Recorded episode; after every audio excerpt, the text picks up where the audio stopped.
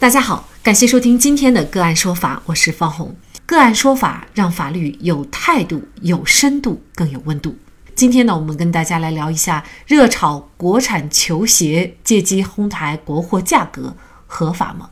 近日，随着支持新疆棉、支持国产品牌的呼声高涨，炒鞋这一话题再次发酵成热搜。国产鞋遭鞋贩子炒作，身价暴涨。这一话题在微博阅读量达到了三亿四千万。据报道，发售价为一千四百九十九元的李宁韦德之道四银白款，曾在得物 App 被挂出四万八千八百八十元的价格。此外，被炒至高价的还有李宁韦德之道粉色款和安踏哆啦 A 梦联名黑白款。在微博、朋友圈和以虎扑为代表的一些网络论坛上，出现了国产品牌球鞋涨价和缺货的消息。一些国民发现，李宁、安踏等国产品牌的有一些限量款球鞋价格飙涨，其中某品牌一款球鞋的价格涨幅达三十一倍。知名国产品牌的限量款球鞋在二手市场上存在一定的溢价，并不新鲜。然而，这一波价格上涨明显超出了溢价范畴，远离价值规律。一件商品短短几天涨价数十倍，显然不是市场运行的正常现象。原价一千四百九十九块的鞋卖到了四万八千八百八十元，这是哄抬物价的违法行为，还是纯粹的市场合法行为呢？消费者遭遇国产品牌鞋集体涨价。又该如何维权？就这相关的法律问题，今天呢，我们就邀请江苏法之泽律师事务所律师、财经评论员庄志明律师和我们一起来聊一下。庄律师您好，方老师好，听众朋友们好，非常感谢庄律师哈。原价一千四百九十九块钱的鞋，现在呢是已经卖到了四万八千八百八了哈。那这个是属于哄抬物价的一种违法行为呢，还是纯粹是一种？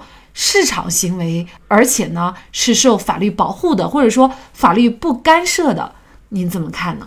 其实你刚才提的这个问题，从它的这个数字，我们就可以基本上可以看出来，从这一千四百九十九元的鞋，已经卖到了靠近五万块钱，上涨了靠近四十倍。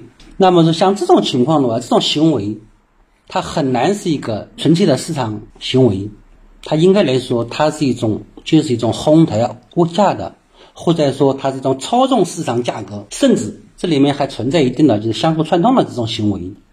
所以说我我初步的认为，像这种行为，它肯定它不是市场的行为。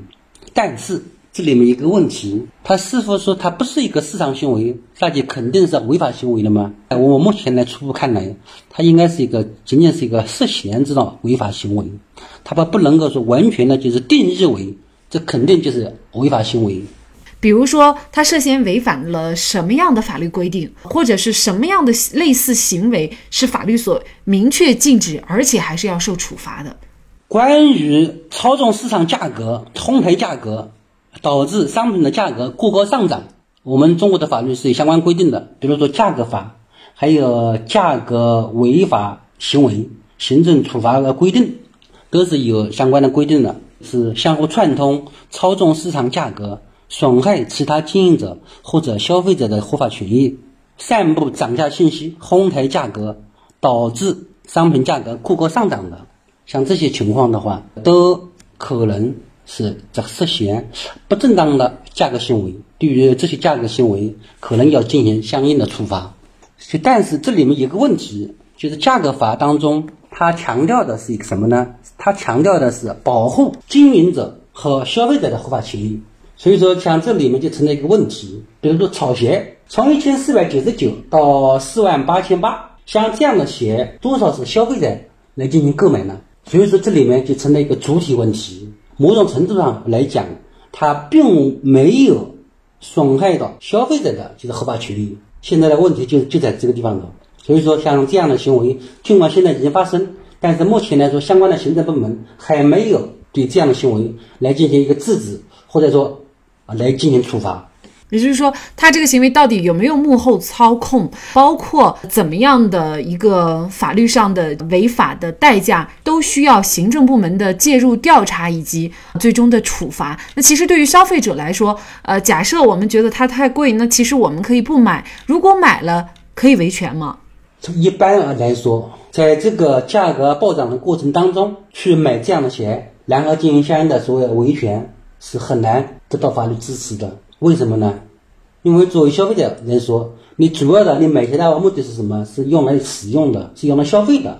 你在这个跟风的涨的过程当中，你买了这样的鞋，然后你再以消费者名义来进行维权，他很难得到法律的支支持，因为你是完全可以避开这样的产品，你选择其他的鞋来进行使用。所以说，在在这个在目前的暴涨的过程当中，对于这样的行为，在法律上呢很难界定为是违法行为，并对其进行处罚。那其实这个就是，如果你嫌贵，你就可以不买。那可能有一些消费者说了，大部分的主要的国产品牌的这些鞋都在涨价，什么李宁、安踏等等啊，都涨价了。我有其他选择吗？也就是说，我针对这样的一些集体涨价的情况，事实上，消费者可能除了向相关的部门投诉，也没有其他更好的办法了，是吗？对，从目前的来看，确实存在这样的情况。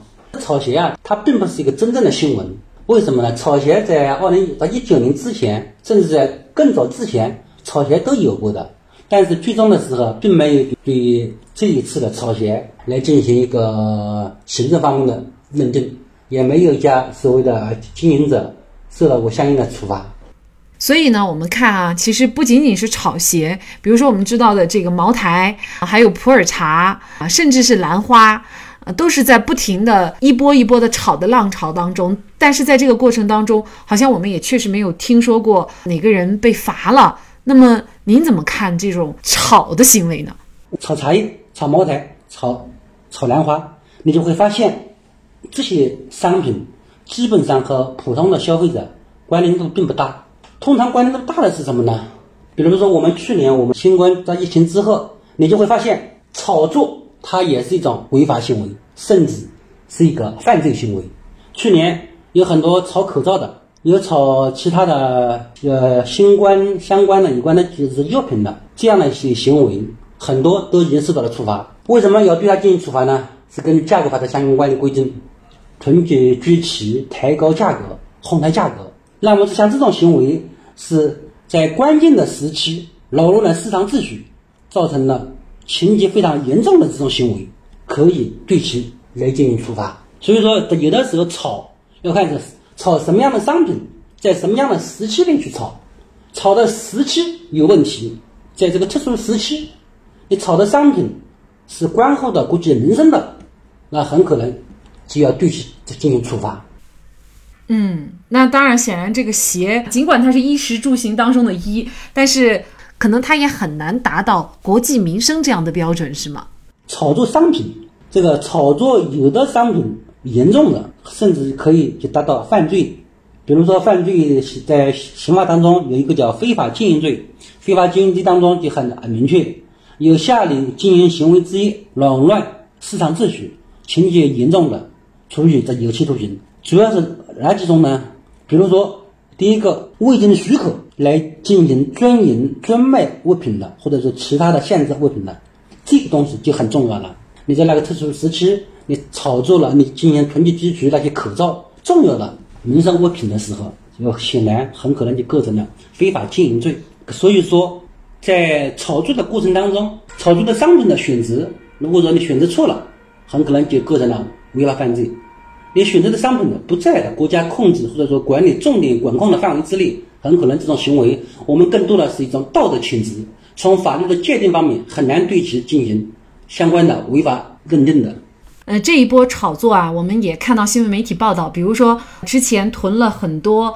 阿迪达斯、耐克等等这种国际品牌的老板呢，现在呢日子也不太好过哈。而另外呢，作为国产品牌的很多人呢，也开始大量的去购买国产品牌的这些知名的运动鞋。您怎么看这个炒作背后的风险呢？天下从来没有只赚不赔的市场，任何商品有涨也有跌的时候，炒鞋有风险。购买需谨慎，所以说任何炒作的时候，最后都是由接盘侠来进行买单的。击鼓传花总有停的时候，而且这波的炒鞋当中，我基本上可以判断，它实际上来说就是由庄家在后面进行操纵的。庄家什么时候来把这个大量的资金抽走的时候，那个时候就有就是接盘侠来进行最后的买单了。所以说现在呢，我们在看这一波的炒鞋，看庄家什么时候在大量资金逐步撤撤逃的时候，很可能就去了一个拐点。到了这个拐点的时候，鞋的价格自然而然的就会下落下来的。恶意炒鞋会让球鞋的价格远远高于实际价值，让大多数消费者想买而不得，到头来只会损害整个国产品牌球鞋行业的发展。我们乐见国潮走红，但不是利用国人的爱国心，而是依靠国产鞋子本身过硬的质量以及高性价比而赢得消费者的心。好，在这里再一次感谢江苏法制泽律师事务所律师、财经评论员庄志明。那更多的案件解读以及呢我们的线上视频讲法内容呢，欢迎大家关注我们个案说法的微信公众号。另外，您有一些法律问题需要咨询，都欢迎您添加幺五九七四八二七四六七这部手机号的微信号向我们进行咨询，我们会将您的问题转给我们专业资深的律师进行解答。好，感谢您的收听，我们下期节目再见。